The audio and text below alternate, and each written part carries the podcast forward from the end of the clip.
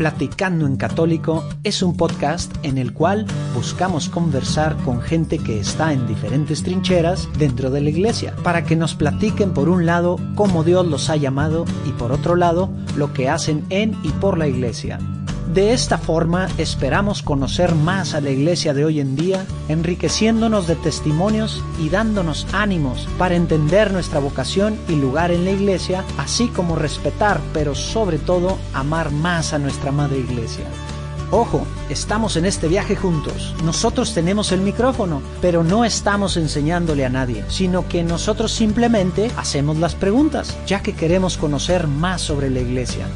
Si decimos alguna incoherencia, por favor háganoslo saber en nuestras redes sociales. Agradeceremos mucho sus consejos.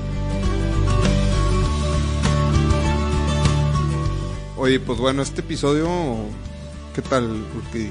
Wow, yo salí muy, muy sorprendido de mi ignorancia más que todo. O sea, yo había escuchado cosas de Shomsat, como que no sé por qué, no sé si a ti te pasó. Cuando estaba en prepa, me acuerdo de, de amigos o conocidos que estaban en la UDEM, como que tenían alguna, no sé, como que los de Shomsat se metían mucho a la UDEM. Y luego, tema de un cuñado y su esposa, como que algo. Y Shomsat y yo oía cosas, pero no sé por qué nunca me dio tanta curiosidad. Y ahora, wow, realmente sorprendido. Sí, yo, yo me quedé muy. Fue una bendición ahí. eh, conocer al padre, platicar, muy abierto, eh, nos recibió muy amable. Y está muy interesante todo lo que hacen. eh, La historia del padre también está interesante. Yo, Padre fundador, ¿cómo se llama? porque me haces preguntas tan incómodas? Co- al co- rato, al rato van a entender por qué. Este, pero el padre Estefano, un tipazo, ¿eh? Me- me- es un cuate que ahorita lo van a escuchar en, en el podcast. Eh, emana paz, habla con una tranquilidad impresionante, es, es, este, muy amable, trae un, un- un recorrido muy interesante de vida. Este, y pues, bueno, No, y lo que es el mucho- movimiento, lo que es el movimiento, Sí. o sea, la historia del Sí. movimiento de Schoenstatt desde Muy- la. Primera Guerra Mundial, Segunda, eh, hasta martirios, ahí nos platicó algo de martirios y, y de cómo se opuso al régimen nazi, el fundador, etcétera. No sé, para mí, y lo que están haciendo ahorita, en Lo- Mon- sí. en- no nada más en Monterrey, ¿no? Bueno, en, en las ciudades que nos platica, con familias, con jóvenes, impresionante. Digo, para Sí. mí, pues me, me, me ayudó mucho a, a querer un poco más todavía fue, una plática muy a gusto. El padre ahí este, tenía el tiempo muy, muy Ah, justo, eh, porque también nosotros lo presionamos ahí para que nos recibiera, pero bueno, fue, fue Sí, muy se acaba un gusto poco, la plática. un poco y ahí, discúlpenos si se acabó un poquito abrupto, pero Nos saltamos la última sección, pero Sí. vale la pena. Bueno, Sí. pues todo es el aquí primer se los compartimos. No Ánimo, nadie sabe sección. Disfruten. ánimo. Bueno, pues estamos aquí en la casa del movimiento Schoenstatt con el padre Estefano. Muchas gracias por recibirnos. Gracias por recibirnos, padre. Eh, ¿Qué les parece si empezamos con una pequeña oración antes de antes de empezar con, con este episodio? Claro ¿no? que sí. ¿no? Padre, Padre, Hijo Espíritu Espíritu Santo. Santo. Amén. Padre, Padre amoroso, te pedimos que nos acompañes en, este, en esta plática, que seas tú quien inspire lo que aquí se comente, Padre. Ayúdanos, guíanos. eh, te pedimos una gran bendición para toda la gente que está escuchando este programa. Que si tienes algún mensaje para ellos en este momento, que pues, sea por medio de tu Espíritu Santo que lo reciban. Ayúdanos a, a estar cerca de ti en esta, en esta plática. Acompáñanos. Aquí estamos más de dos reunidos ante ti. Así que, pues, te pedimos que cumplas lo que nos prometiste, que nos acompañes, porque queremos estar contigo. Amén. Amén. Padre, el Hijo y el Espíritu Santo. Amén. Muy bien. Está medio raro dirigir una oración enfrente de un padre, ¿verdad? Que no, para padre. nada, no para nada. Me toca, me toca siempre. Y una vez me, me, me reí mucho porque cuando hablan de Padre Dios y como a nosotros le dicen Padre, entonces es simpático. Porque mm, un- una vez me, me- me pasó con un chico, estamos en una junta, entonces el chico estaba dirigiendo la, la, la junta, eh, o sea, la, la oración, y de repente dijo, buenas tardes, padre. Entonces yo le respondí, buenas tardes. Entonces todos se rieron y, ah, bueno, ahora hagamos la oración en serio, le dije. Pero fue... Oye, pues muy bien, padre. Pues, padre Estefano, eh, digo, a lo mejor la gente ya te ya está escuchando, no eres, no eres mexicano. Platícanos un poquito de ti, de, de dónde vienes, por qué estás aquí en, ¿Cuánto en- tiempo en llevas aquí, Monterrey, qué haces, este, etcétera. A ver, yo soy, eh, nosotros somos un instituto secular, o sea, una comunidad religiosa. Yo llevo ya 14 años aquí en Monterrey. Eh, llevo 19 años de sacerdote, o sea, estuve 5 años de sacerdote, sacerdote en Chile. Eso significa que la mayoría de mi tiempo lo he pasado, sacerdotal lo he pasado aquí en esta ciudad. Eh, llegué justamente para trabajar con juventud, eh, eh, de la juventud de Schoenstatt, pero también eh, yo también, bueno, parte de me licencié en educación y trabajé también muchos años en LUDEM, eh, prácticamente todo el tiempo, ahora le dedico muy poquito tiempo más a, más a confesar, eh, en, pero yo estaba ahí muy a cargo de, de muchas cosas ahí en, en LUDEM, pero y también con los jóvenes. Y ahora ya estoy más viejito, ya llegué al, al quinto, al quinto piso y O sea, el estado an- físico. Antes de estudiar, antes de No. entrar al seminario, No, lo- ¿estudiaste? No, lo que primero fue te- es la teología y también justamente dentro de a nosotros se nos pide una especialización Como parte del movimiento. como del- parte de claro, parte de los estudios internos. Yo antes estudié ingeniería en gestión empresarial, o sea, llegué a cuarto año en la, en la Ah, pues universidad. ya casi. Ya casi terminando, sí. Después me decidí eh, ir y durante una práctica justamente que tenemos nosotros en la mitad, ahí yo me di cuenta que la educación era algo que me llamaba mucho la atención. Entonces cuando me dijeron, bueno, hay que especializarse en algo, entonces saqué también mi licenciatura en educación. Ok, ok. O sea, como parte de, tu, de Parte tus de mi estudios. formación. Ah, mira, no sabía que eso hacían. ¿Y es- usted dónde eso? nació, padre? ¿Dónde nació? Yo nací en Chile, en Viña del Mar, en Ok. el lugar del festival, Ándale, donde está el monstruo, hombre. todas esas cosas. A los 15 y 16 años iba para allá y gritaba y cosas así. Y me gritaban en los oídos las niñas también y todo. No a mí, sino al artista, por supuesto. Oye, ¿y cómo se da ese cambio a México, padre? Entonces, o sea, estuviste cinco años allá dentro del Sí, movimiento. Dentro del movimiento, y claro, como somos una comunidad religiosa y tenemos fundación acá, entonces se dio un traslado y, y yo salí al quite. En ese sentido me O sea, pidieron. ¿escoges o te llaman? me llaman, me preguntan y yo muy sinceramente le dije, de acuerdo a lo que yo conocía de México, miren, para esto sirvo, para esto no sirvo, decida usted, al superior. Porque en el fondo uno también tiene que aplicar verdad, ¿no? Es decir, qué es lo que cree, qué es lo que es su momento. Y en la comunidad el tipo de autoridad como se ejerce es de mucho diálogo con los superiores Hmm. de buscando lo que Dios quiere. Entonces uno también tiene que poner lo que tiene en su corazón. Yo me puse a disposición, pero también diciendo aquello que, que encontraba que para lo que no servía y para lo que sí era bueno. Para esto soy bueno, para esto no soy tan bueno. Y eso te regala también profunda tranquilidad, ¿no? Porque a la larga Dios es el que tiene que operar en ti, tú tienes que ser instrumento de Él y te pones con tus debilidades, pero también con tus fortalezas. Entonces se dio el cambio y a la larga se ha ido alarg- se fue alargando mi, mi estadía acá en Monterrey. Lo normal es que uno se quede seis años, se cambie el lugar por distintas situaciones, eh, se fue dando que, que se fuera alargando, se fuera alargando mi trabajo en la juventud. Después eh, me nombraron así superior. En este momento yo soy el superior de los padres de Schoenstatt aquí en México. Y mm, entonces también me quedé en Monterrey y desde aquí coordino, digamos, a la comunidad. somos poquititos, somos 10 padres que estamos trabajando aquí, eso es lo que yo tengo a cargo. ¿En qué ciudades? Está en, en San Luis Potosí y en Querétaro. Y desde esos lugares atendemos otros lugares. Pero donde mi preocupación en sí son los padres. ¿no? O sea, que ellos estén bien, la, todo lo que tiene que ver con los, eh, con los obispos también. O sea, porque nosotros en cada diócesis, evidentemente, estamos con la, con la anuencia del obispo. eh, en esta diócesis tenemos justamente un, un convenio con el arzobispado. En cada diócesis tenemos un convenio de dónde estamos, cuántos sacerdotes, qué es lo que hacemos. Y, y estamos muy contentos de que se nos abra. ¿Y trabajan en parroquias dentro de aquí? No, no trabajan. Simplemente apoyan en algunas labores Sí, a la o iglesia sea- local. O sea, la iglesia local, o sea, estamos coordinados a través de los decanatos, pero nuestra tarea es el movimiento en sí. Eh, y, y del movimiento, de las personas del movimiento, hay muchas que ayudan en parroquias, que ayudan como ministros, en cursos, en fo o sea, estamos metidos en muchas, muchas cosas, Pero nosotros justamente formamos a esas personas, ¿no? Formamos a esa gente. Y eso es la invitación, o sea, no es que se queden dentro del movimiento, dentro del que salgan a la iglesia, que salgan a la iglesia y salgan a eso. O sea, en el fondo, nosotros evidentemente que hay gente que está aquí eh, que lo necesita también por su matrimonio, ¿no? Yo siempre digo, hay gente... recibir, pero para ir a dar. Claro, hay gente que vive de y gente que vive para.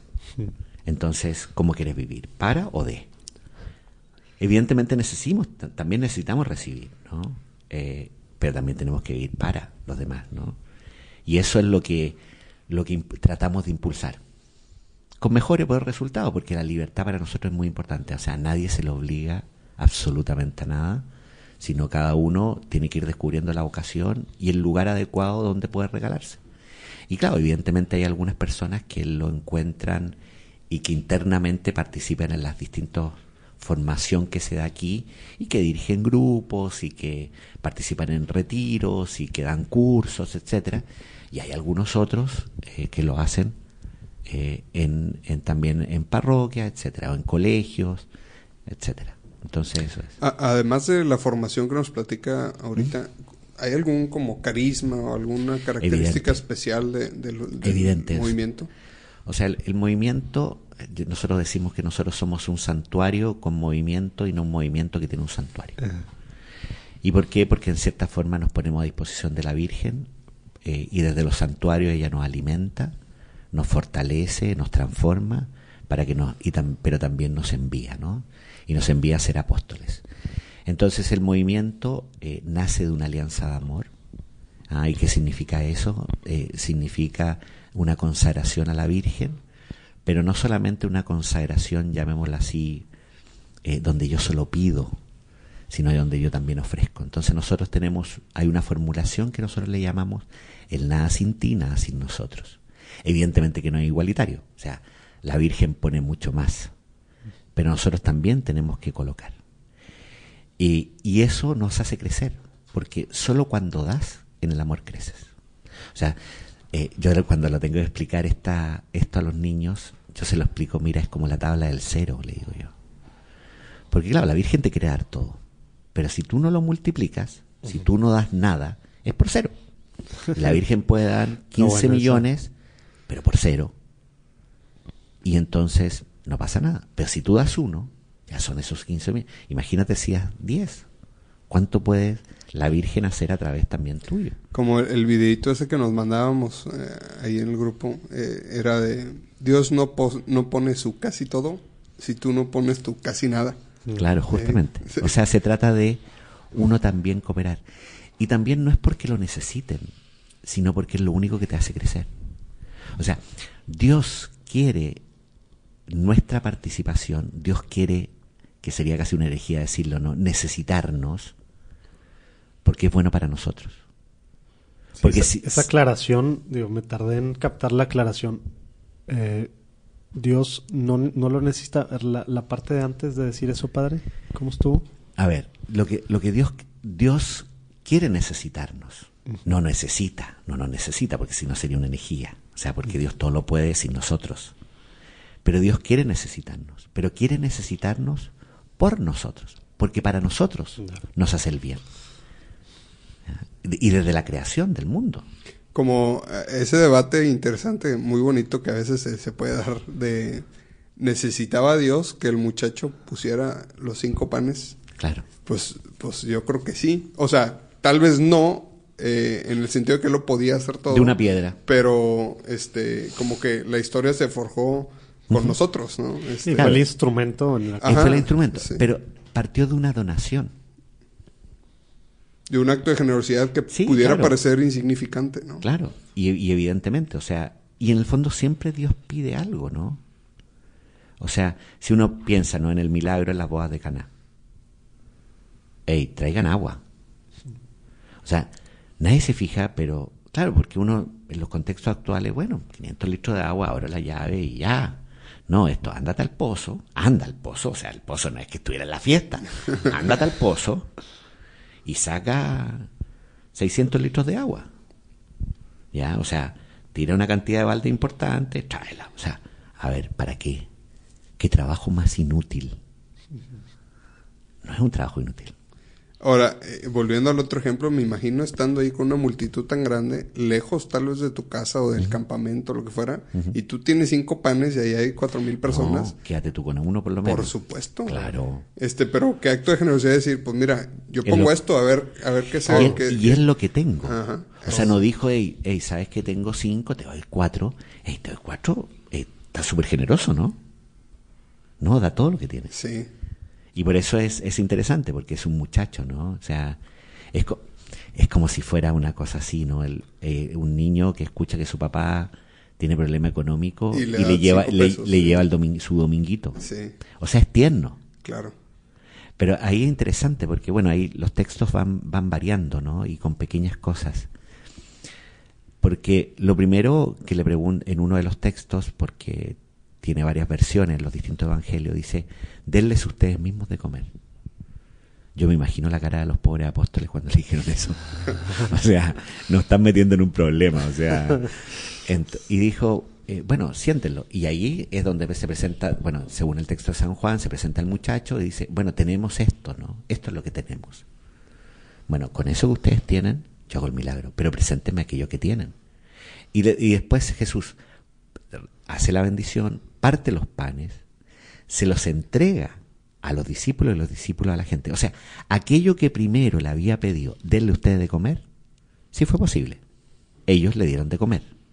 Pero le dieron de comer, pero tenía esto que pasar por Jesús. Primero tenían que entregárselo a Jesús y después justamente se tenían que regalar. Oye, entonces la consagración a la Virgen, eh, para empezar, eh, Schoenstatt es un movimiento de Alemania. ¿Nos Sí, puedes alemán. platicar un poquito Sí, cómo nace, está? Porque nace Virgen- en 1914. Ok. En 1914, eh, la guerra, el, el fundador de Schoenstatt, el padre Kentenich, que había trabajado hace, o sea, empezó a trabajar con jóvenes, prácticamente recién ordenado, él se ordena en 1910.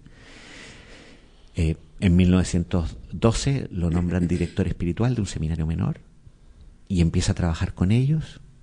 Eh, es interesante porque se transforma en un gran pedagogo de los jóvenes. Eh, nace, de hecho, nace Schoenstatt por un problema de, de autoridad, de libertad, porque los jóvenes buscaban más libertad.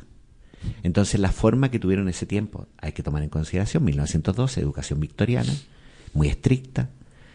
Entonces, lo que, lo que los jóvenes justamente querían era mayor libertad. Entonces, él les hace un programa tomando sus inquietudes y les dice, bueno, bajo la protección de María queremos educarnos a nosotros mismos para ser personalidades recias, libres y sacerdotales. Entonces, ¿qué es lo que querían? Ellos querían ser sacerdotes, tomó el hecho de sacerdotes. Ellos querían hecho ser libres, entonces toman libres. Pero le agrega el resiedumbre. ¿Por qué? Porque sin resiedumbre, o sea, sin responsabilidad, entonces no hay libertad. Entonces toma lo de ellos, pero también le agrega el condimento adecuado para que esos jóvenes vivan. Y él trabaja con los jóvenes hasta 1914 y en 1914 estalla la guerra, la Primera Guerra Mundial. Entonces él se preocupaba de esos jóvenes, los hacía crecer. Y entonces, ¿qué es lo que le sucede a él interiormente? ¿Qué voy a hacer? O sea, ¿los van a llamar al campo? ¿Qué es lo que va a suceder? Entonces le voy a pedir a la Virgen que ella los proteja, los cuide y que esos, y que esos jóvenes vivan la guerra como, una, como un proceso de santificación. Entonces le hace una invitación a la Virgen junto con un grupo de jóvenes que llegaron tarde, o sea, se, en realidad ellos deberían haber entrado en septiembre, pero esto fue hasta octubre. ¿Por qué? Porque se suspendieron las clases, producto de que había empezado la Primera Guerra Mundial en junio, o sea, tocó justo en vacaciones. Entonces le piden a la Virgen que se establezca en este lugar. Y ellos asumen el hecho de que tienen que regalarle su vida diaria, o sea, que es el fiel y fielísimo cumplimiento del deber y una intensa vida de oración. Y los jóvenes empiezan a, o sea, a vincular ese lugar, empiezan a, a agarrar fuerzas de él, después son llamados en el frente, Muchos de ellos mueren en forma bastante heroica. Que eran jóvenes que estaban estudiando para que ser sacerdotes. sacerdotes, pero son O sea, llamados. ya, ya, habían, ya habían tenido un llamado a vocación Sí. y dentro de, De ese ese- camino que siguen tienen un segundo llamado. hace Schoenstatt, justamente. Pero claro, y después, justamente termina la guerra en 1918 y en 1919, algunos de ellos que estuvieron en la guerra esperan, dicen justamente, "Ey, yo ya no quiero ser sacerdote, pero yo quiero seguir en esto. O sea, porque el, el- el fundador los fue acompañando a través de, de una revista, a través de asociaciones. Ellos, ellos tenían juntas en las trincheras, se mandaban cartas en las trincheras. Entonces eso los animaba. El fundador seguía vivo en este entonces. Se- seguía vivo, O justamente. sea, todavía no existía como esa organización. No existía la organización. Sí, la era una organización como interna y llevada por él. En cambio, Y, y la Virgen era la Virgen María. Sí, no, era la Virgen, o sea, tenían una, tenían una advocación. Lo que pasa es que Mil era la madre tres veces admirable. Lo que pasa es que justamente eh, lo que ellos querían, la, en los seminarios habían congregaciones al estilo de los jesuitas, congregaciones marianas. Entonces, eh, el, el fundador, y también en ese tiempo, les contaba historias, ¿no? Y una de las historias que le contó es la historia de la congregación de Ingolstadt, ¿no? Ingolstadt en Alemania eh, era un seminario jesuita que a través de la santidad y a través de tomarse en serio la vida cristiana, ellos en 1500 pararon el avance del protestantismo en Alemania. Eh, porque los jesuitas cu- cumplieron un rol fundamental en ese parar el protestantismo. Y, y entonces ellos dijeron, nosotros no queremos ser cualquier congregación mariana, queremos ser como la de Ingolstadt. Entonces, y ellos en Ingolstadt tenían la advocación de Mater ter admirabilis, o sea, Madre tres veces admirable. Pero la imagen eh, que recibieron de regalo, que es la imagen de la Virgen de Schoenstatt, era una advocación de refugio a los pecadores. Pero desde siempre fue conocida como la, para ellos, desde los jóvenes, como Mater ter admirabilis, o sea, la Madre tres veces admirable. Y, y cuando dices eh, recibieron de regalo, para los que somos un poco más ignorantes, eh, ¿qué significa? O sea, lo que pasa es recibieron un cuadro. Sí, o sea, físicamente. Físicamente recibieron un cuadro. De parte de... de parte de un sacerdote, que justamente cada congregación tenía que tener un, una imagen. ¿Y este cuadro quién lo pintó o cómo es la historia? la- es una litografía Ajá. hecha por un pintor italiano eh, que se llama Crosio y que es una litografía muy antigua. Pero era consciente que, o sea, estaban conscientes que era diferente la advocación Claro. a la pintura. Claro. No, no pensaban que era No. Mater ter admirabilis la de la, la de la No, claro, justamente. O sea, tomaron esa advocación con ese cuadro. O sea, Hicieron ahí su mezcla. claro, justamente. O sea, lo que pasa es que en sí la Virgen no se complica, ¿no es cierto? Claro, los complicados Nosotros- somos nosotros. Nosotros somos los complicados. o sea, Totalmente, sí. Claro, lo que sí. pasa es que, eh, porque además son representaciones Por supuesto, sí. que, te- que agarran una gracia también especial. ¿Mm? Entonces, y claro, es una virgen con el niño, de hecho no es del gusto alemán. Pero eh, claro, pero claro, los alemanes tienen muchas pietas. O sea, les gusta eso. En cambio, lo, en cambio la encontraron una imagen muy dulzona. Pero que, o sea, cómo la Virgen se establece, porque después agarra mucha fuerza en otras partes del mundo, donde, claro, donde lo afectivo es más importante, donde la dulzura también es importante y que también se da. Y adelantando un poco entonces, ¿cómo, cómo da el brinco el padre Koenig? Kentenich. Kentenich.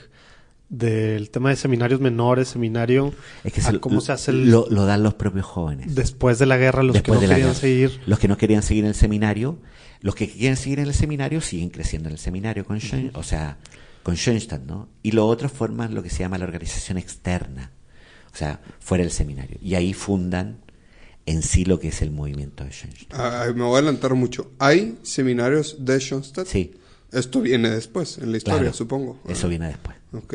Es muy posterior. O sea, mi comunidad fue, que es la última de Sí, las comunidades 100%. fundadas en 1965. Ok. Entonces yo ya estudio. Ahora nuestra formación es, es en la universidad. O sea, nos- yo estudié... Ah, van con... Sí, yo estudié, en Ale- yo estudié, el noviciado es in- totalmente interno, la formación teológica en la universidad. Yo estudié, eh, estudié en Alemania, entonces estudié en la Universidad de Münster y en la Facultad de los Franciscanos. Eh, después estudié en la Pontificia Universidad Católica de Chile.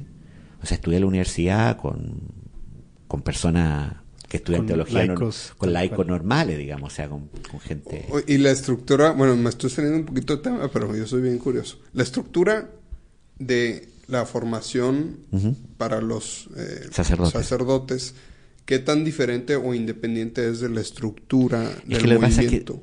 a ver, eh, lo que pasa es que cada se fueron formando comunidades.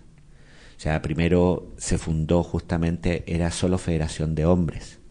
Ya eran, pero no eran, no que querían ser sacerdotes, o sea, Ajá. ese es como laicos, ¿no? Y ahí se empezaron a Y- dar vocaciones. y- o- Claro. Y después, con el tiempo, entran las mujeres.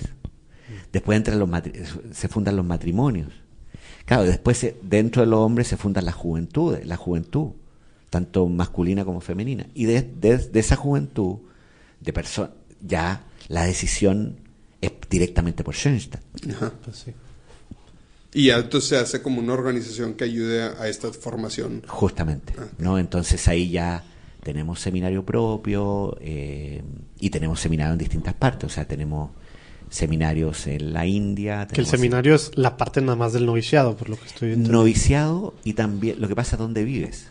O sea, tú vas a estudiar Ah, en la claro. universidad, Ah, regresan a- regresa y tenemos estudios internos también. O sea, O sea- algunas de las ubicaciones fueron escogidas en pro de las universidades que hubieran en esas En zonas. pro de la universidad, o sea, que, el- que la, la parte teológica sea buena y que el movimiento también esté desarrollado. Ah, ok. O sea, tenía que cumplirse Claro, como las sí, dos sí, sí. eh, como, la, como las dos cosas. Sí, ¿no? esas dos. Eh, de, de hecho, bueno, por ejemplo, la, la primera, el primer seminario, que fue un seminario totalmente internacional, que yo alcancé a estar ahí, fue en Münster, en Alemania, ¿no? Y ahí pues la universidad era muy buena, pero también el, en ese momento el obispo de Münster también nos acogió y fue la primer, el, fue como el primer seminario, ¿no? Y ya después, ya siendo una comunidad de derecho pontificio, ya habiendo seminaristas de todas partes del mundo, entonces empieza ya la necesidad de que hacer una formación siempre eh, internacional, o sea, una formación ya más dividida de acuerdo a culturas, ¿no? Porque claro, o sea, el- la, la experiencia una que es muy rica, o sea, yo alcancé a vivir un seminario que éramos 70 y habían 18 nacionalidades distintas Wow, qué padre. de cuatro continentes y de los bueno de lo único que no había era de Australia pero si tú tomas había de América del Norte y América del Sur de Europa Central y de Europa Latina o sea España y Portugal y también de Europa Eslava o sea entonces de la Asia de la India de África de Sudáfrica y también de África Central tenía habían de Burundi y, habían de mm, Burundi, de Sierra Leona, entonces, eh, y de Nigeria. Entonces, claro, era una mezcla, pero también una cosa muy, muy padre en el sentido que te- tú aprendes a trabajar con todo, a tratar de descubrir la verdad de la otra persona, su forma de llegar a Dios, o sea, cómo llegó cada uno a Dios. Es que eso enriquece un chorro. Eso enriquece un chorro. Ahora sí, generar comunidad cuesta, porque en lo básico. Sí, difieren eh, mucho, ¿no? eh, claro, y, y de cosas No, de tan. tantas diferencias. No, y cosas tan sencillas como abrir o cerrar una ventana, hombre. Tengo porque el termostato. ¿no? No, Sí. no, y no solamente el termostato, sino es que hay, hay cultura que no se bañan tanto. Entonces, y tú lo tienes que respetar, pero uno Claro. quiere, o sea, uno entra y quiere abrir la ventanita, que hay aire fresco, ah, y los alemanes cerrando ventanas y los latinos abriendo ventanas. Y así no, y así no digamos. Pero, pero te genera también una multiculturalidad y una apertura también a la Pues un sí. Claro, y entonces, bueno, después hubo una descentralización, pero después de la descentralización, nuevamente empieza también, bueno. Porque los- antes todos tenían que ir entonces a Munster. to- todos teníamos que ir a Alemania. Claro, yo, yo para mí fue. Última generación. O sea, claro, fue la última generación que alcanzó a estar ahí. Y después, justamente, ya, ya cambiaron, o sea, los alemanes se quedaron en Alemania, que- y ahí asumían también los polacos, etcétera. Los españoles y los iberoamericanos se iban hacia, hacia Chile, Paraguay. Eh, que O sea, en el continente aquí, Sí. Hispanoamérica es Chile, es, es como que Chile el y, y fuerte. pa- Chile, claro, Chile y Paraguay también. O sea, Paraguay está el noviciado y en Chile está el estudiantado. Pero después de los cinco primeros, o sea, después del, del postulantado, del noviciado y el estudiantado, se hace una práctica. Y después de esa práctica, que es como en el sexto, terminando el, el sexto año más o menos, entonces después es, de repente te empiezan a preguntar, a ver, hey, ¿querés ir a, la, ¿querés ir a África por un año a hacer una práctica? Justo le iba a preguntar eso, porque pues, teniendo todo eso, es una gran riqueza que vale la pena aprovechar. ¿no? Claro, justamente. Entonces, pero también depende, depende mucho también de las personas, ¿no? Entonces, eso te- y eso te regala también una riqueza y una mirada eh, mucho más amplia. Entonces, digamos, lo que normalmente un sacerdote diocesano, a lo mejor pueden ser de 8 a 10 años, ustedes terminan siendo... O sea, son 10 años aproximadamente hasta la ordenación. porque O sea, tienen un año o dos años de prácticas más o menos. Sí, tenemos, claro, lo que pasa hasta la ordenación son 10 años, 10 años y medio, a veces 11, pero después de la ordenación también viene la especialización. Y algunos hacen un... que eso no es normal, ¿verdad? En, en Claro, o sea, y otras sí. órdenes. Claro, no. O en- sea, en porque ya muchas- estás ordenado. ya está ordenado, pero a nosotros como que nos piden así seguir. Algunos, algunos lo hacen inmediatamente después, como yo, que lo hice inmediatamente después eh, durante mi práctica en, el, en una parroquia, eh, trabajando como sacerdote en una parroquia. Entonces seguía yendo a la universidad y estudiando Y educación. El, y, y tardé. Claro, lo que pasa es que, como mi inquietud fue antes, empecé yo a hacer más estudios. O sea, empecé, por ejemplo, Sí, así- empezaste educación a la a, par. a la par. Entonces, en vez de tener seis materias, tenía ocho. Entonces fue avanzando. Ujú. Ah, entonces, eso, entonces tenía mucho más que, o sea, tenía mucho más carga académica, ¿no? Pero, pero vale la pena. Antes de regresar al tema de, de Schoenstatt, que creo que tenemos algunas, pues no sé, preguntas, sobre todo para el tema de familias y lo que son ahorita aquí en México. Ya que se tocó otra vez el tema de educador, ¿cómo, cómo estuvo? O sea, decidiste que te querías especializar como sacerdote en tema de educación y luego por lo que entendí en, en lo que nos platicas ahorita, padre, fue la razón por la que te apuntaste para México porque había trabajo con jóvenes, ¿no? No, ¿Cómo- o sea, lo que pasa es que, o sea, yo ya en Chile ya trabajaba con jóvenes y trabajaba ya en un colegio. Entonces, fue en mi práctica que yo descubrí, porque empecé a trabajar ahí en un colegio, ayudando. Le agarraste un gusto especial y un gusto encontraste que podías dar valor ahí. Sí, justamente. Ah, claro. Y después, justamente, bueno, una de las cosas que dije que para lo que servía es para trabajar con, con juventud y en colegio. Y como aquí se daba, entonces pasa. Pero pasa. aquí ya, ya lo hacía aquí Shan- Ya. Sí, sí. Aquí. Sí, y una de, la- una de las cosas, parte de los convenios que teníamos con la arquidiócesis es ayudar en pastoral universitaria, ¿no? Ah, y por ya. eso de ahí Ah, fue natural ahí. eh, fue, claro. fue el natural. rock. El- ujú. Muy bien. No, pues muy bien. Y ahora sí, regresando al tema de Schoenstatt, padre. Entonces, el, el, el fundador, no voy a tratar de hacer el oso diciendo el nombre. Corsen, Eh, ¿cuándo, cuándo murió el fundador? En 1968. Ah, ok. O sea, sí Sí, no estuvo, hace, hace 50 estuvo años. un buen rato entonces. Sí, Y, y el tema de, para entrar un poquito, digo, sabemos, no, no hay mucho tiempo ahorita, pero en el tema, por ejemplo, de las familias, ya nos platicaste cómo se fue dando en Alemania, ¿no? Pero cuando están, por ejemplo, para el tema de Chile o para aún el tema de México, los que traen el movimiento son familias, son padres, ¿cómo, cómo se da esa parte y cómo, cómo por ejemplo, el- eh, mira, muy al- concretamente Monterrey? al principio, o sea, al principio, al principio, al principio, eran los padres y las hermanas, ¿ya? El movimiento se Como que van y fundan una... Sí, pero el movimiento se internacionalizó por una realidad. Eh, el fundador nuestro, el padre Kentenich, eh, justamente se dio, se dio eh, el, el año 1933, cuando asumió, asumió Hitler el poder, se dio inmediata cuen- inmediatamente cuenta que, que esto no iba a funcionar. Y fue de los primeros, porque inclusive von Galen, que un gran obispo, eh, muy reconocido por Juan Pablo II, él dijo, bueno, le preguntó, padre Kentenich, ¿usted ve que se puede bautizar el nacionalsocialismo? Y él le dice, yo no veo por dónde echarle el agua bendita. O sea, porque la naturaleza es demoníaca. Eh, y entonces él empezó a preparar el movimiento para el nacionalsocialismo. Y también parte de la preparación fue enviar hermanas a distintos lugares. O sea, ya se habían fun- fundado también la- las hermanas. a distintos lugares para que Schoenstatt pudiera sobrevivir si en Alemania el nacionalsocialismo todo, arraigaba todo.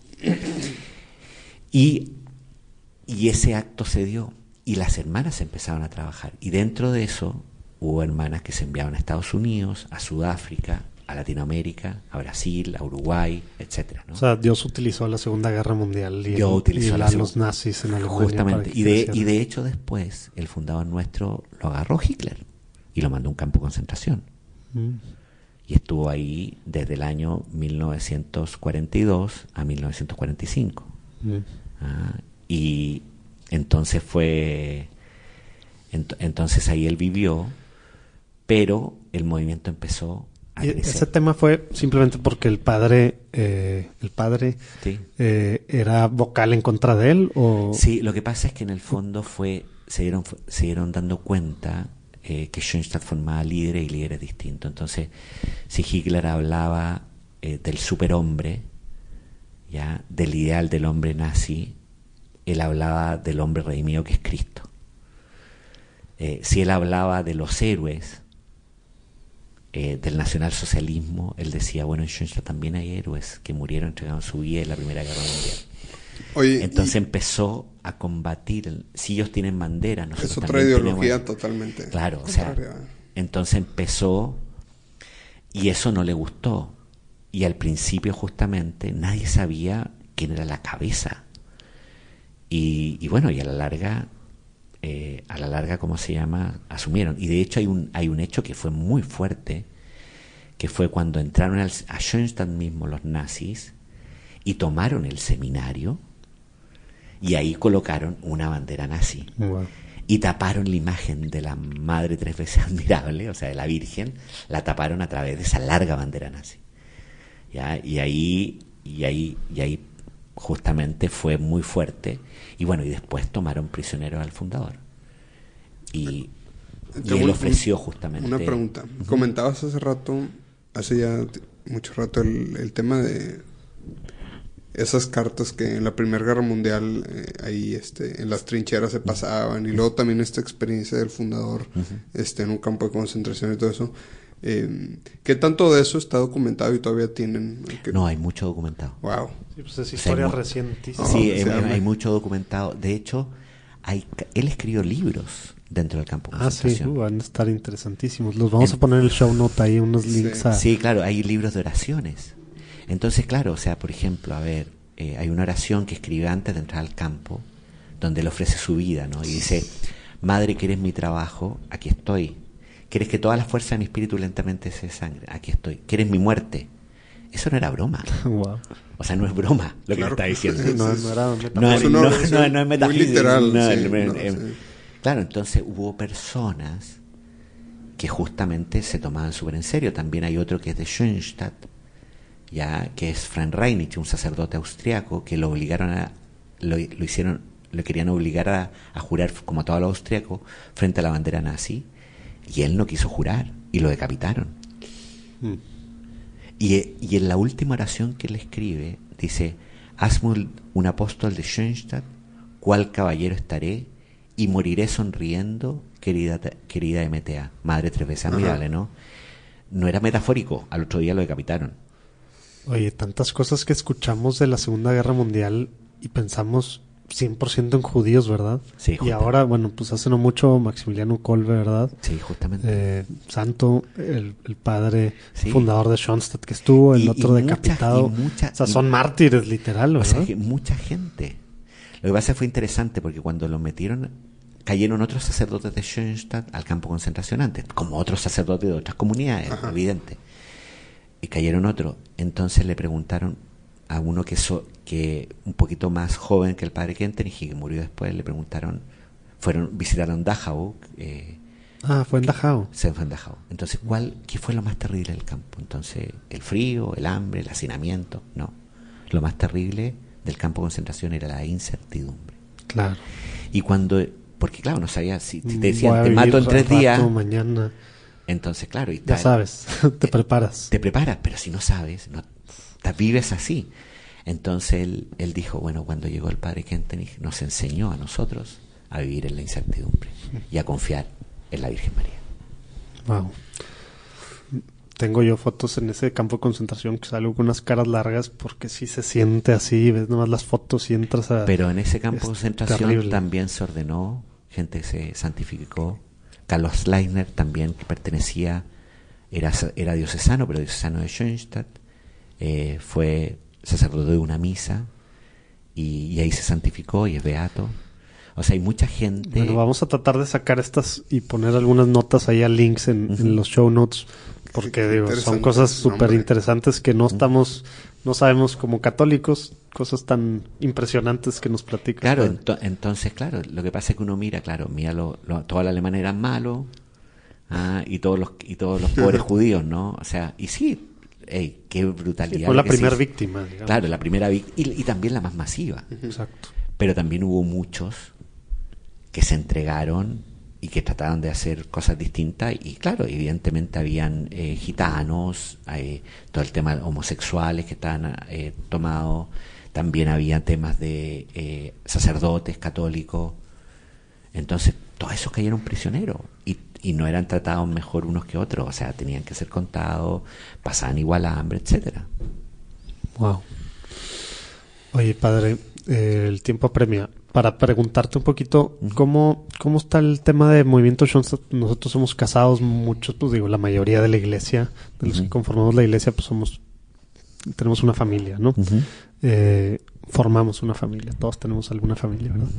Eh, ¿cómo, ¿Cómo, platícanos un poquito cómo los matrimonios viven en Schoenstatt? ¿Cómo, ¿Cómo es esa parte, digamos, que hacen? Pues platicaste al principio de un tema de comunidad, Sí. ya sé que era más en el tema de los sacerdotes, pero platícanos un poquito Sí, en cómo se da esta parte también de las se van dando comunidades, eh, pequeñas comunidades, eh, que primero, o sea, que tienen un ciclo que nosotros llamamos el ciclo básico, eh, y el ciclo básico como de formación, donde justamente parte con temas matrimoniales y con un guía, con un tutor guía, eh, que los introduce en la espiritualidad de Schoenstatt, pero también les vuelve a, a- a preguntar, o sea, vuelve a ver todos los temas que son básicos. Catecismo.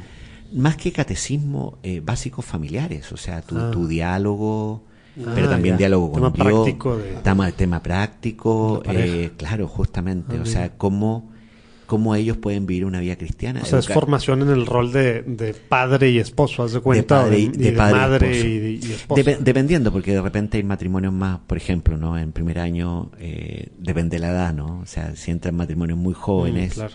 entonces es entra en, en uno de los temas que son todos paralelos, entrada de los hijos a la vida matrimonial. Porque para las parejas jóvenes es todo un tema, ¿no? Claro. Cuando recién. Cuando ya tienen unos añitos de, de casado, es bueno, el tema de educación de los hijos. Y bueno, y cuando ya están los niños en prepa y un poquito más grandes, síndrome del niño otro vacío. ¿no?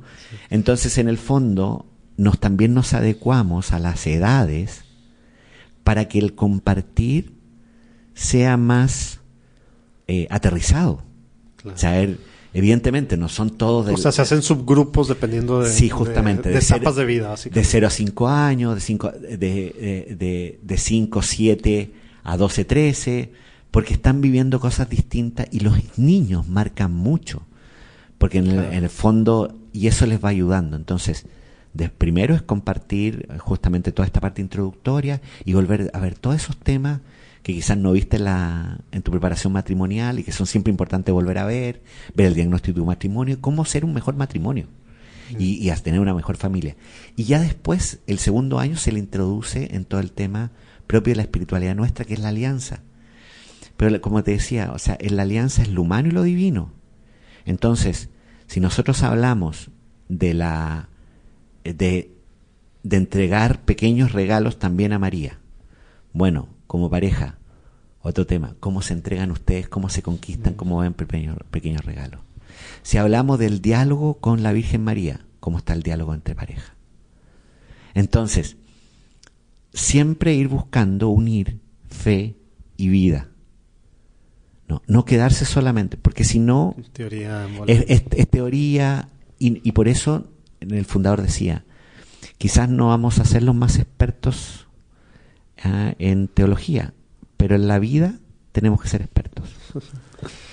Entonces, y de ahí se van formando ¿Y son padres los que van acompañando a estas familias? o No, son, son, mismos. solo- eh, son ellos laicos? mismos, son mismos laicos, además se- sería imposible, que, por que- ejemplo, que han tenido un discernimiento para ayudar. En el justamente, que ya tienen llevan una varios años. Llevan varios años, Ajá. tienen una formación, se les da una formación justamente para que ellos puedan acompañar, pero básicamente la formación es para que ellos son facilitadores de que ellos puedan platicar. Si lo, donde más se enriquece todo Personal, ¿no? es, lo- es el testimonio personal. O sea, a veces lo que te queda es, mira, yo lo hice de tal manera, Ay, híjole, yo lo voy a probar así.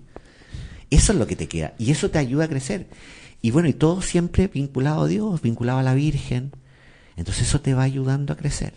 Y así vas, y así son seis años eh, de, de- de formación que es básico. Y después, al sexto año, de acuerdo a tu libertad, tú disiernes.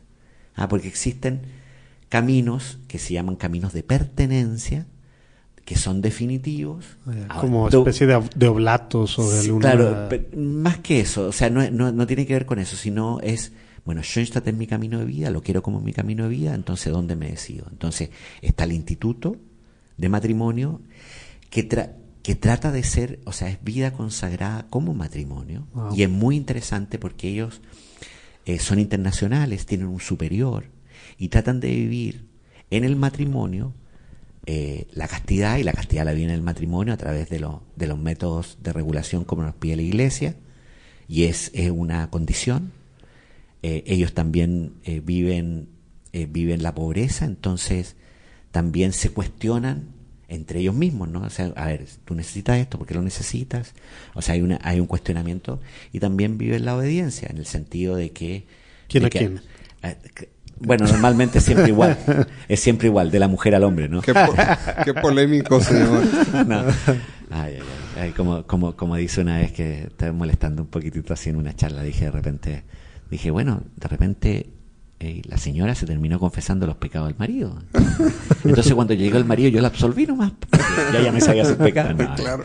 no, no es tan así, no se puede, aunque sí a veces pasa, en el sentido no absolver al, al marido, sino... Oye, pero qué interesante lo que, lo que platicas. O sea, ya, ya tienen entonces muy bien, digamos, fundamentados, son seis años y luego ya van decidiendo para el instituto y ibas a decir para otro Fe- lado. Federación, Ok. eh, Federación Apostólica, que el fuerte en la fe es el apostolado y también tiene una vida de comunidad. ¿Y el apostolado es en qué El, sentido? el apostolado, en primer lugar, siempre el apostolado es apostolado del ser. O sea, en primer lugar, es apostolado en tu matrimonio, en Me tu gusta vida. mucho esa forma. Es más que nunca lo había escuchado así. Es apostolado del ser. ¿no? Apostolado del ser. Del Wow. ser, porque eres matrimonio. O sea, tienes que dar testimonio como matrimonio. Wow.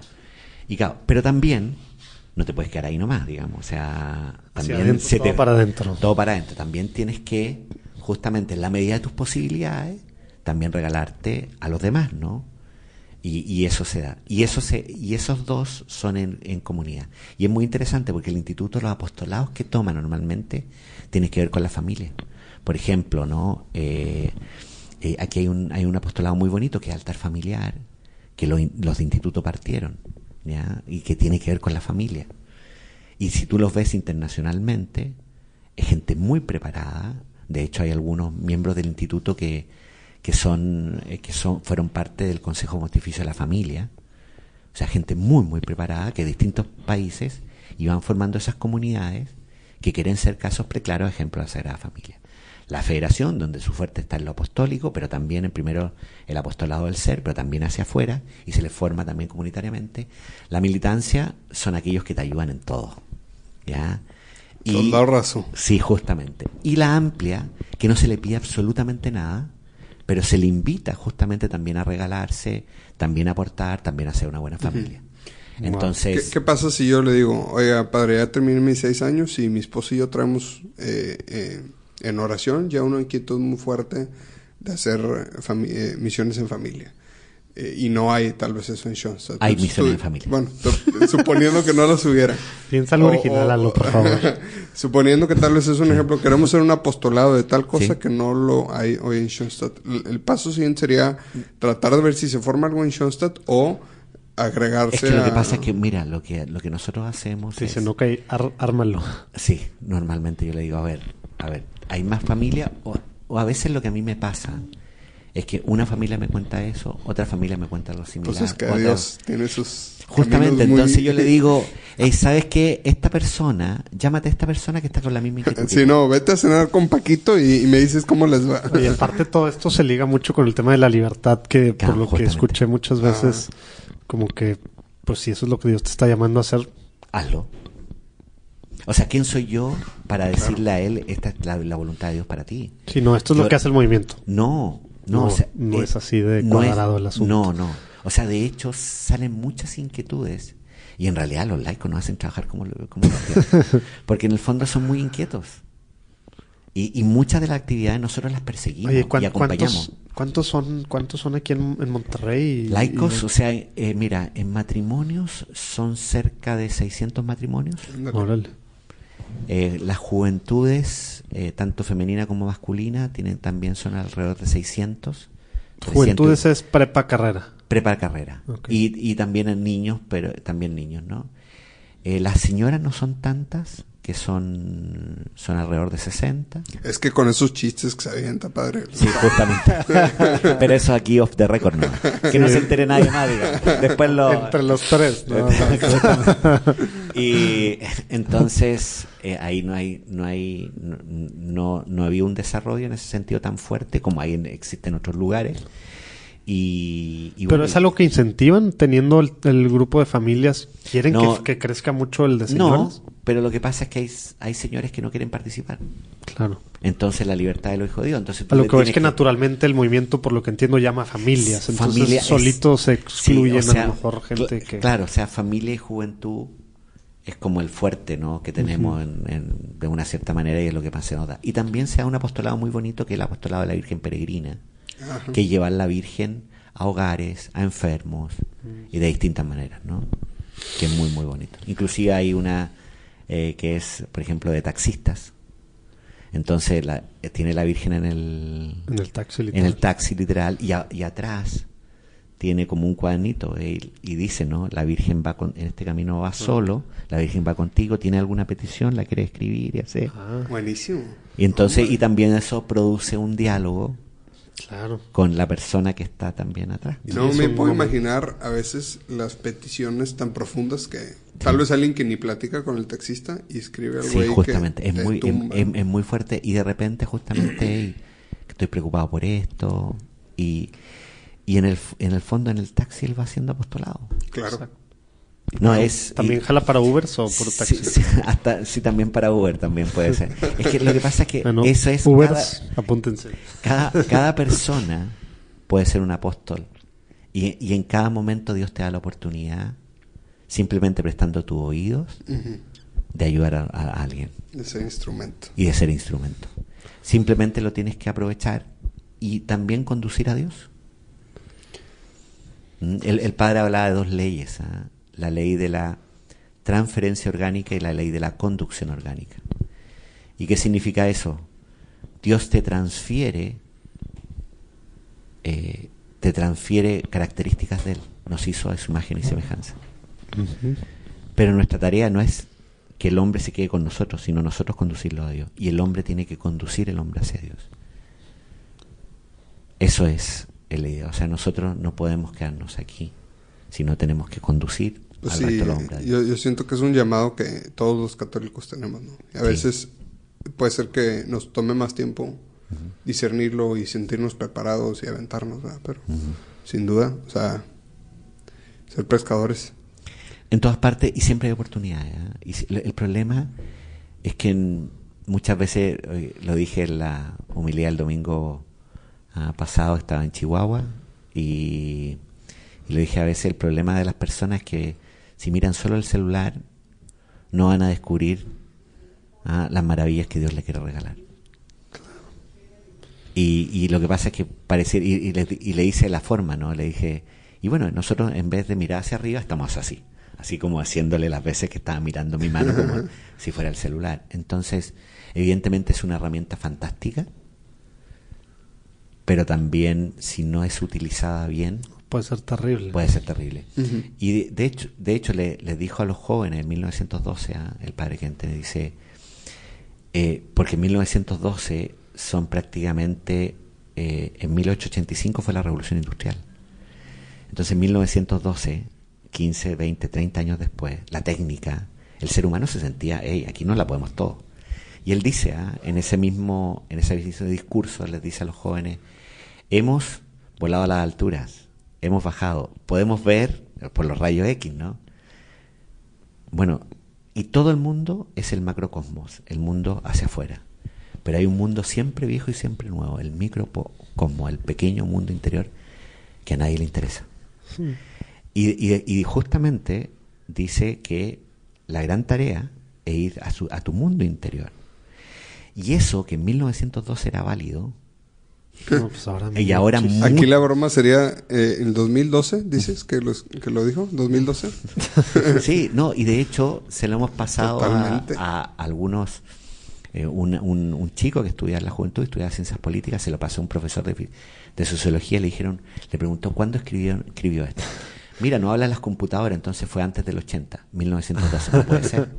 Claro, porque inclusive dice, ¿ah? un estadista italiano, dice, se pregunta, ¿no? Dice, ¿pueden las civilizaciones que están creciendo, como África y cosas así, subdesarrolladas, recibir la tecnología?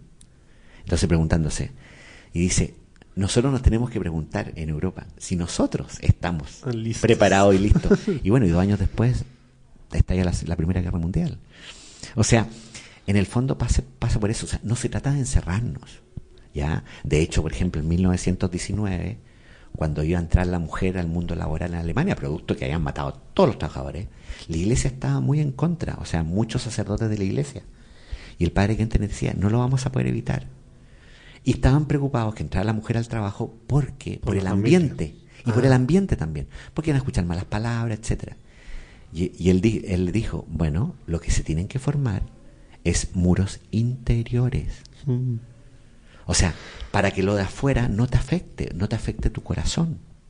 Y eso es lo que nos pasa, que la técnica, lo que estamos viviendo afecta a nuestro corazón.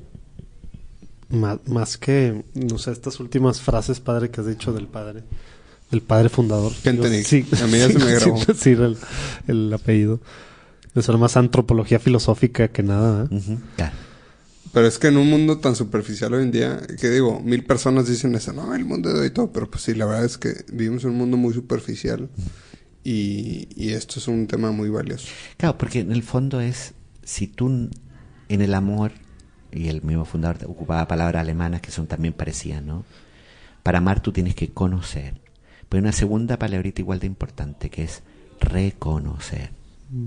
O sea, si tú no te reconoces como hijo de Dios, si tú no te reconoces como valioso, si tú no, no puedes hacer eso, difícilmente vas a reconocer a otro, difícilmente vas a amar a otro. Remember who you are. Identidad. Bien. Mm. Ah, qué padre pues plática. Oye, em, pues para mí todo esto es completamente nuevo, padre. Me dan muchas, digo, ya me dieron ganas de investigar mucho más de, del movimiento. Nos está dejando mucha tarea. Del, fundador. esa, esa, es la idea. Eh, sí, el gusanito. Qué padre. Yo, creo que todos los que nos escuchan también eh, vamos a poner ahí notas en, en el show, eh, pues sí, los show notes sobre, sobre el movimiento y de algunas de estas cosas, a lo mejor de los libros escritos, vamos a investigar qué hay por allá. Hay, hay bastante. Me imagino. Padre, y como superior, ¿Cómo es su rutina? Así, digamos, brevemente, ¿cómo es un día de Un día normal. Un día normal y tal vez... Un, día normal. Sí, de ahorita, ¿no? Hace 10 años que estaba en la UDEM y tal. Ahorita... ahorita es... Bueno, en la mañana tenemos oración como comunidad. ¿Cómo qué horas es eso? Es, no es tan temprano porque nos acostamos tarde. Entonces es a las 8. Y ahí tenemos eh, oración de... Eh, tenemos adoración y rezo de laudes en común. La, laudes. ¿Son los laudes frente al Santísimo? Sí, frente al Santísimo, sí. Yo sí sé qué es el laudes, pero en mi rol del podcast voy a decir, padre, ¿qué es el laudes? Laudes es una oración antigua de la iglesia, ¿no? Eh, y la, oración de toda la iglesia. De toda la iglesia, que se reza con salmos y ahí con un cántico. y Hace un par de meses me hubieran agarrado en curva. ahora ya no, qué bueno. Y bueno, eso partimos con eso, después desayunamos en comunidad y después cada uno empieza sus tareas, ¿no? Yo la, la mañana muchas veces atiendo gente, o si no preparo cosas. ¿Que necesitan alguna dirección espiritual? Dirección, o que traen... dirección espiritual, confesión. eh, O sea, por ejemplo... Entrevistas para un podcast. Entrevistas para un No, esas son en la tarde. Esas Ah, son la tarde. A veces, por ejemplo, y de repente, claro, trato de ir una vez a la semana a la Politécnica de la UDEM, que es la que... Ah, en la- Santa Catarina. En Santa Catarina, a, a confesar. Bueno, yo les digo, me hace, a, a mí me hace bien y creo que a ustedes también les hace bien. Yo venga, entonces por eso voy. Entonces, como también me, me apostolado. Y, y después a veces tengo juntas en la mañana, a veces no desayuno con la comunidad, sino desayuno afuera, con, en una junta, para ver temas a veces legales eh, y distintas cosas. Entonces en la mañana estoy en, estoy en eso. En las tardes sigo con atención. ¿Comen juntos? Eh, sí, tratamos de comer juntos. ¿Y cómo es una comida con, con aquí en el- Nor- normal. O sea, pero normalmente me ha tocado estar en diferentes, a lo mejor, órdenes, etcétera. Alguien lee o platica No, no, algo, no, alguien no, modera, Cuando hay, cuando hay, no es, o algunos en silencio. no, no, plática normal, compartimos el día, qué nos está pasando, Mm, y si hay algo, salvo una vez al mes que tenemos retiro y que claro, ese día sí. Una vez al mes la casa tiene retiro. bueno, retiro. Los padres de aquí. Sí, una vez al mes, durante todo el día, o sea, desde la noche anterior, durante todo el día tenemos retiro. Y bueno, y, y bueno, tenemos también retiro anual mm, eh, una vez al año, tenemos distintas jornadas, que bueno, y, y de repente, por ejemplo, me ayer vengo llegando de Chihuahua, tuve que ir a Chihuahua porque atiendo también el movimiento en Chihuahua. A veces tengo que ir a, eh, de repente, por ejemplo, me ha tocado eh, dormir dos noches en camión porque tengo que ir a ver a los padres en San Luis y porque hay un tema que tengo que yo resolver. De repente me voy a Querétaro, o sea, en el fondo es bastante movida mi vida. Yo digo, no tengo, Dios me dio mucha chamba porque cree que yo soy muy pecador, entonces así no tengo tiempo para pecar, digamos. Y bueno, y Te normal- mantiene ocupado. Y en la noche tengo juntas, o sea, vengo ahora tengo una junta, después tengo otra junta. Aquí y en entre- la- también celebro misa cuando no tengo una misa fija, tengo que celebrar misa en alguna parte del día. En, en la casa, ¿cuántas personas viven? Y son Somos, sacerdotes? somos tres sacerdotes Ajá. permanentes, pero que atendemos distintos lugares, entonces se mueven, pero son permanentes. Y hay un cuarto sacerdote eh, que nosotros siempre formamos comunidad en- y nos interesa mucho la comunidad. Y él está fundando en Costa Rica. Mm. Ya, y el movimiento ya está hace mucho tiempo, pero está, está como la fundando la comunidad en Costa Rica. Y él viene una vez al mes, se queda 10 días. Entonces ese es el cuarto. Entonces yo también tengo que ahora, o sea, porque esto es nuevo, o sea, desde el principio Si de la fundación la apoyas, tú estás Sí, ahora tengo que yo ir a Costa Rica, ir a en San José. ¿o? en San José. San José y, y en general él está en San José. Entonces, entonces él, él viene y bueno, y como es muy buen sacerdote, apoya los 10 días que está y trabaja con matrimonios y nos ayuda también, entonces lo aprovechamos. Ya me dio ganas de entrevistarlo. Así que no, pero es muy interesante lo que él hace. No, y además porque en el fondo él también atiende el movimiento en Cuba. No, hombre. Eso ya. estar más interesante. Él, él atiende el movimiento en Vamos Cuba, pasando la en, agenda. en Panamá, y él, y él cumple un rol, también un rol de coordinador nacional, o sea, es el representante, de uno de los representantes del movimiento para el CELAM. Ah, ya. ¿Ya? Y él trabaja mucho con, también con O sacerdotes. sea, Ah, al ser la tú inter- el- la al ser tú intervención el de Lalo. encargado de la obra aquí en México, no eres el representante de la CELAM. no, no, Ok. porque el- en el fondo, o sea, yo soy el representante del- de los padres, pero hay otro del movimiento. Ah, ya. Sí, del Son dos de- Eh, Es tiempo de intervención de Lalo. ¿Qué es CELAM? CELAM es la Conferencia Episcopal Latinoamericana. Ok. Bueno, yo, de nada, o- público. Yo tengo que ir, tengo junta hace 10 minutos. Perfecto. Muy bien. Padre, pues muchísimas gracias. Eh, No, un muy- placer Muy contentos de poder platicar Conocerlo. contigo. Sí, muchas gracias por su tiempo. Cualquier cosa, aquí estamos. Esperemos que la gente le haya interesado igual que nosotros y vamos a tratar de poner eh, lo más que pongamos del movimiento y del fundador en los show notes. M- Mucha, muchas gracias, se agradece y se agradece la visita y, y siempre a disposición. Muchas Ah, gracias. Y bendiciones también a todas las personas que van a escuchar. Ánimo. Muchísimas Saludos a gracias, todos. padre. Gracias por escuchar un episodio más de Platicando en Católico. El próximo lunes tendremos otra entrevista que nos seguirá ayudando a conocer más a la iglesia de una forma diferente. Hay que estar al pendiente. Visita nuestra página de internet www.platicandoencatólico.com. Ahí encontrarás notas, enlaces y detalles de lo platicado el día de hoy, así como herramientas e información para seguir descubriendo sobre la iglesia hoy. Si te gusta Platicando en Católico y piensas que le puede hacer bien a la iglesia y a más gente, por favor envía el enlace a tus conocidos. Nos ayudará muchísimo que nos califiques donde quiera que estés escuchando el podcast. De esta forma se volverá más visible para otras personas.